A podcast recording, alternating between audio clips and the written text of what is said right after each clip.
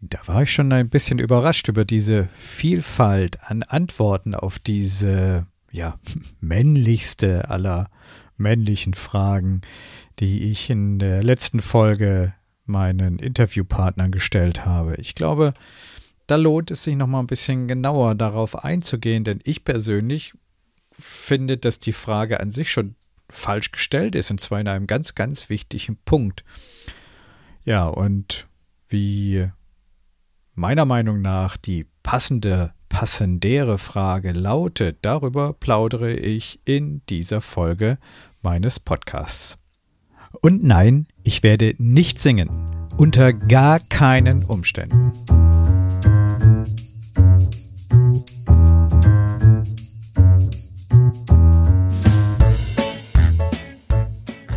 Harte Hunde, weiche Eier. Der Podcast für ungewöhnliche Männer.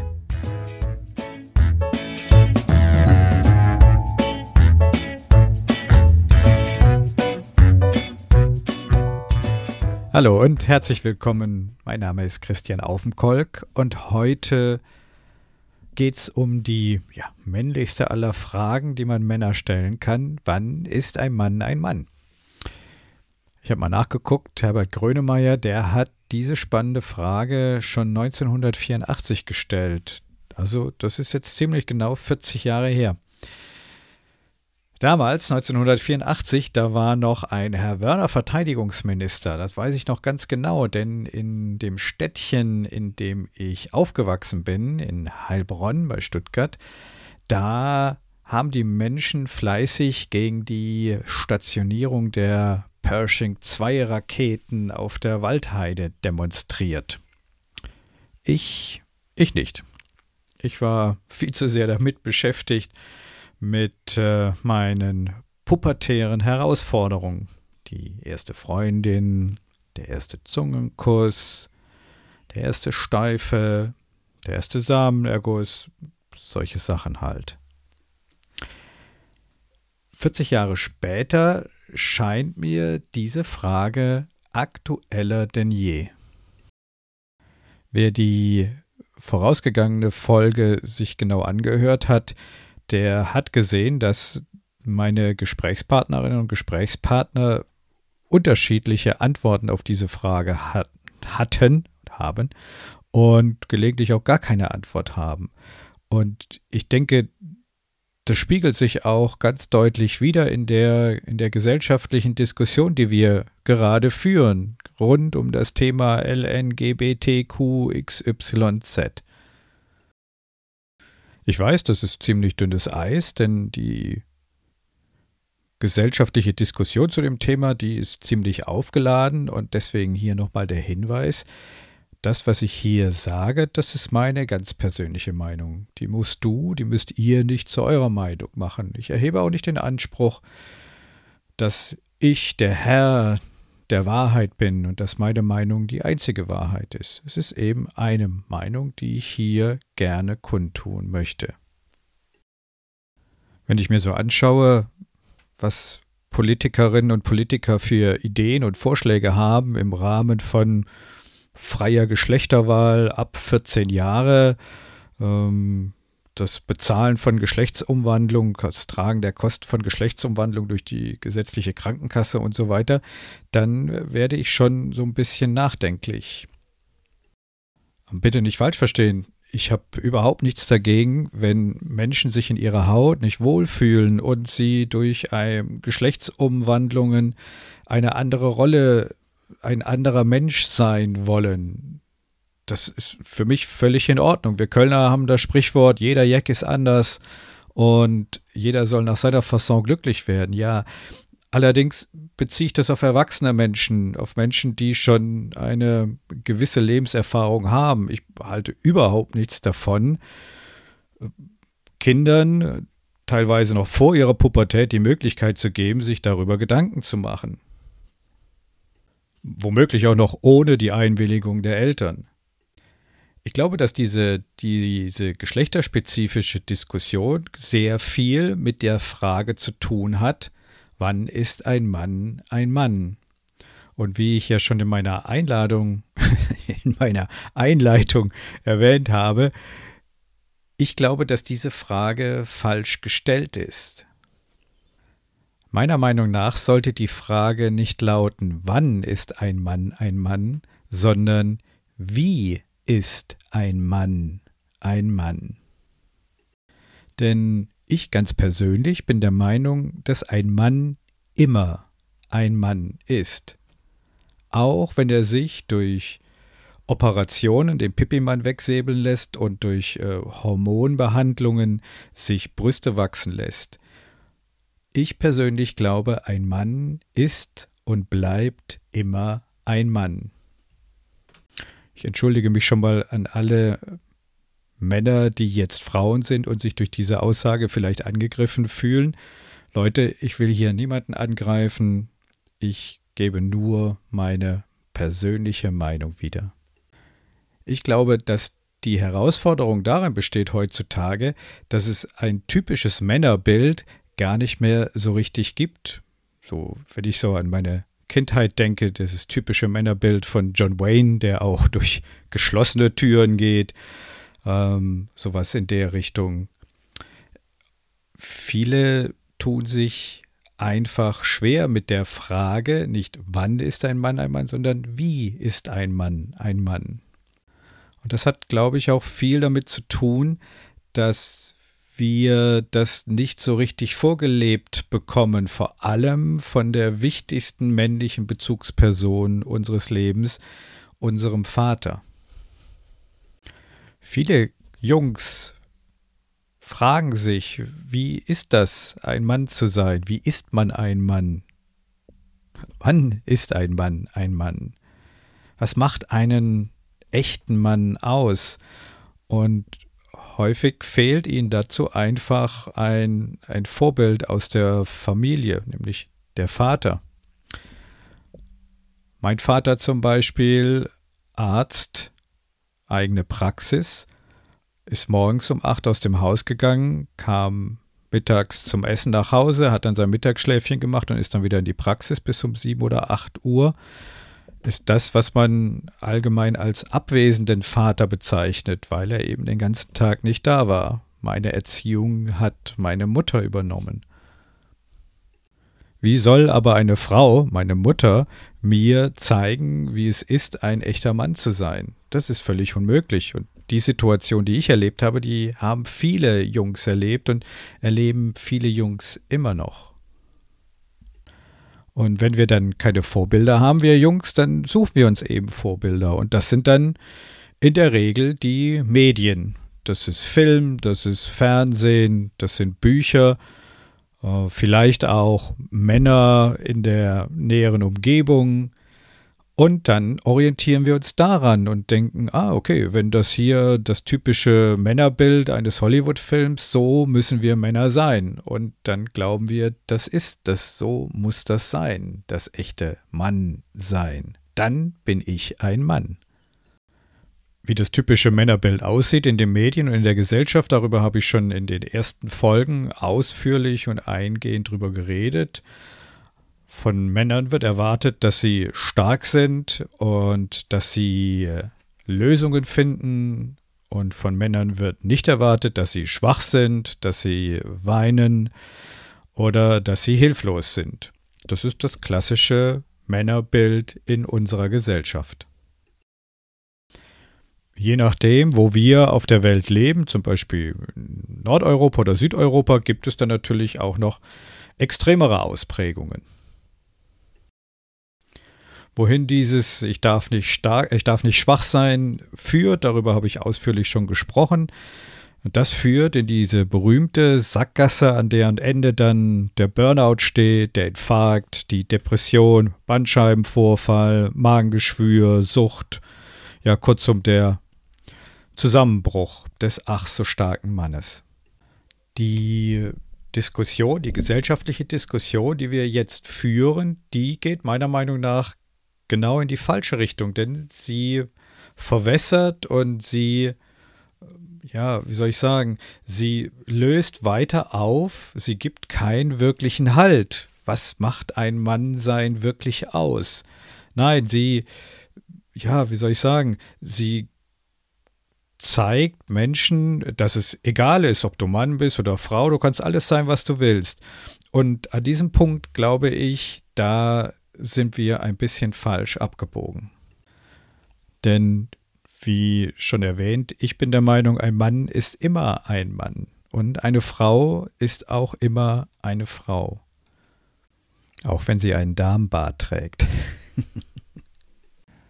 ja, wann ist ein Mann ein Mann? Oder besser gefragt, wie ist ein Mann ein Mann? Und da kommen wieder die Attribute ins Spiel, die ich schon in der letzten Folge angesprochen habe, die typisch männlichen bzw. typisch weiblichen Attribute. Meiner Meinung nach gehört zu einem erfüllten Mannsein zwei Dinge. Das erste ist, das zu tun, was einem wirklich Freude macht, was aus einem selbst herauskommt seine Fähigkeiten und Talente ins Leben zu bringen und nicht dem Hamsterrad hinterher zu rennen. Dazu komme ich später noch. Wahrscheinlich in einer anderen Folge, dafür ist das Thema sehr, sehr umfangreich. Und das zweite ist eben dieses sich bewusst zu machen, dass es eben typisch männliche Attribute gibt, typisch männliche Verhaltensweisen, weil wir eben so sind, wie wir sind. Wir sind Männer. Kurze Erinnerung an die vorausgegangene Folge. Ich persönlich finde, das Yin- und Yang-Zeichen beschreibt das sehr gut, denn äh, in jeder Hälfte dieses Yin- und Yang-Zeichens steckt auch immer ein Teil der anderen Hälfte. Und so ist es mit uns Männern auch. In jedem Mann steckt auch immer etwas Weibliches. Jeder Mann hat eine männliche und eine weibliche Seite wie eine Frau eine weibliche und eine männliche Seite hat. Kein Mann ist in dem, was er tut, immer 100% Mann. Und keine Frau ist immer 100% Frau. Diese beiden Anteile, die wollen gelebt werden, jeden Tag. Und sie wollen beachtet werden. Das ist die, ja, wie soll ich sagen, die Grundeinstellung, die wir haben als Mann und auch als Frau. Ein typisches männliches Prinzip, ein typisch männliches Prinzip ist das Machen. Demgegenüber steht das weibliche Prinzip, das Sein. Ein anderes typisches männliches Prinzip ist das Denken. Dem gegenüber steht ein weibliches, das weibliche Prinzip fühlen. Ein männliches Prinzip ist das Reden, dem gegenüber steht das weibliche Prinzip des Zuhörens. Männliches Prinzip kontrollieren, weibliches Prinzip Vertrauen. Männliches Prinzip führen, weibliches Prinzip dienen. Männliches Prinzip festhalten, weibliches Prinzip loslassen. Wer sich diese Prinzipien, und von denen gibt es noch viele, viele, viele mehr, ganz neutral betrachtet, der stellt fest, dass keines wichtiger oder bedeutender ist als das andere. Ganz im Gegenteil. Beide bedingen sich selbst. Denn gäbe es das eine nicht, dann gäbe es auch äh, nicht das andere. Das ist wie hell und dunkel. Ohne Licht gäbe es keine Dunkelheit, ohne Dunkelheit gäbe es kein Licht. Und so ist das auch mit den männlichen und weiblichen Prinzipien. Stichwort ist hier neutral betrachtet. Denn wir haben es nicht neutral betrachtet, weil wir Jungs, wir Männer von frühester Kindheit beigebracht bekommen haben, dass die männliche Seite was Besseres ist, dass das Männliche wichtiger ist als das Weibliche. Weinen ist schlecht, keine Gefühle zeigen ist gut. Kennen wir aus der frühesten Kindheit. Indianer kennt keinen Schmerz. Fleißig sein ist gut, nichts tun ist schlecht. Und wer faul ist, der wird bestraft. Wir kennen auch die Sprüche aus der Gesellschaft. Erst die Arbeit, dann das Vergnügen. Oder Vertrauen ist gut, Kontrolle ist besser. In dieser Form der Erziehung, die gesellschaftlich geprägt ist, ja nicht nur durch unsere Eltern, sondern überall in der Gesellschaft diese Gedanken verfolgt werden, liegt die Ursache dafür, dass wir glauben, dass das Machen, das Tun wichtiger ist als das Sein, dass das Festhalten wichtiger ist als das Loslassen, dass das Führen wertvoller ist als das Dienen, dass das Haben viel wichtiger ist und wertvoller ist als das Sein. Und darin liegt die Kernursache unseres männlichen Ungleichgewichts. Ganz salopp könnte man sagen, auf die Frage, wann ist ein Mann ein Mann, wenn ein Mann macht, wenn er tut, wenn er denkt, wenn er redet, wenn er kontrolliert, wenn er führt, wenn er hat, wenn er arbeitet. Und ein Mann ist kein Mann, ähm, wenn er, wenn er fühlt, wenn er Gefühle zeigt, wenn er zuhört, wenn er Vertrauen zeigt, wenn er faulenzt, wenn er träumt, wenn er nicht arbeitet. Hört sich komisch an, ich glaube aber, das ist genau das Problem. Dass die meisten Männer und auch die meisten Frauen, also unsere gesamte Gesellschaft, genau das denkt. Wir Männer und die gesamte Gesellschaft lernt, dass die männlichen Attribute etwas Gutes sind und die weiblichen Attribute etwas Schlechtes sind. Schwach sein ist etwas Schlechtes. Und das gilt es zu verurteilen oder abzulehnen, insbesondere die Gefühle. Interessanterweise merken wir Männer intuitiv, dass da irgendetwas nicht stimmt. Und es fällt uns ja auch unheimlich schwer, vielen Männern fällt es unheimlich schwer, ihre Gefühle so weit runterzudrücken, dass sie sie nicht gestatten. Und wir merken intuitiv, irgendwas, irgendwas stimmt da nicht. Und wir sind unsicher, weil wir auf der einen Seite das Gefühl haben, mit diesem mit dieser Betonung des männlichen Prinzips, da, da stimmt irgendetwas nicht. Wir finden aber auch keine Lösung, weil sie uns in, in der Gesellschaft nicht präsentiert wird. Auf der einen Seite merken wir, da stimmt etwas nicht, auf der anderen Seite sind wir unter Hochdruck, der Kessel ist unter Hochdruck und wir sind ja total verunsichert. Wir wissen gar nicht, wie wir dann in so einer Situation mit Niederlagen und Enttäuschungen umgehen sollen. Denn wir haben ja gelernt, wir dürfen keine Schwäche zeigen. Vor diesem Hintergrund müsste eigentlich die Antwort auf die Frage, wann ist ein Mann ein Mann, lauten, aushalten, durchhalten, Schnauze halten. Das ist das gesellschaftliche Bild des Mannes und dann ist ein Mann ein Mann. Interessanterweise kam diese Antwort jetzt bei meinen Interviews in der vorausgegangenen Folge so gar nicht vor. Meine Antwort auf die Frage, wann ist ein Mann ein Mann, lautet, ein Mann ist immer ein Mann. Die richtige Frage, meiner Meinung nach richtige Frage lautet, wie ist ein Mann ein Mann?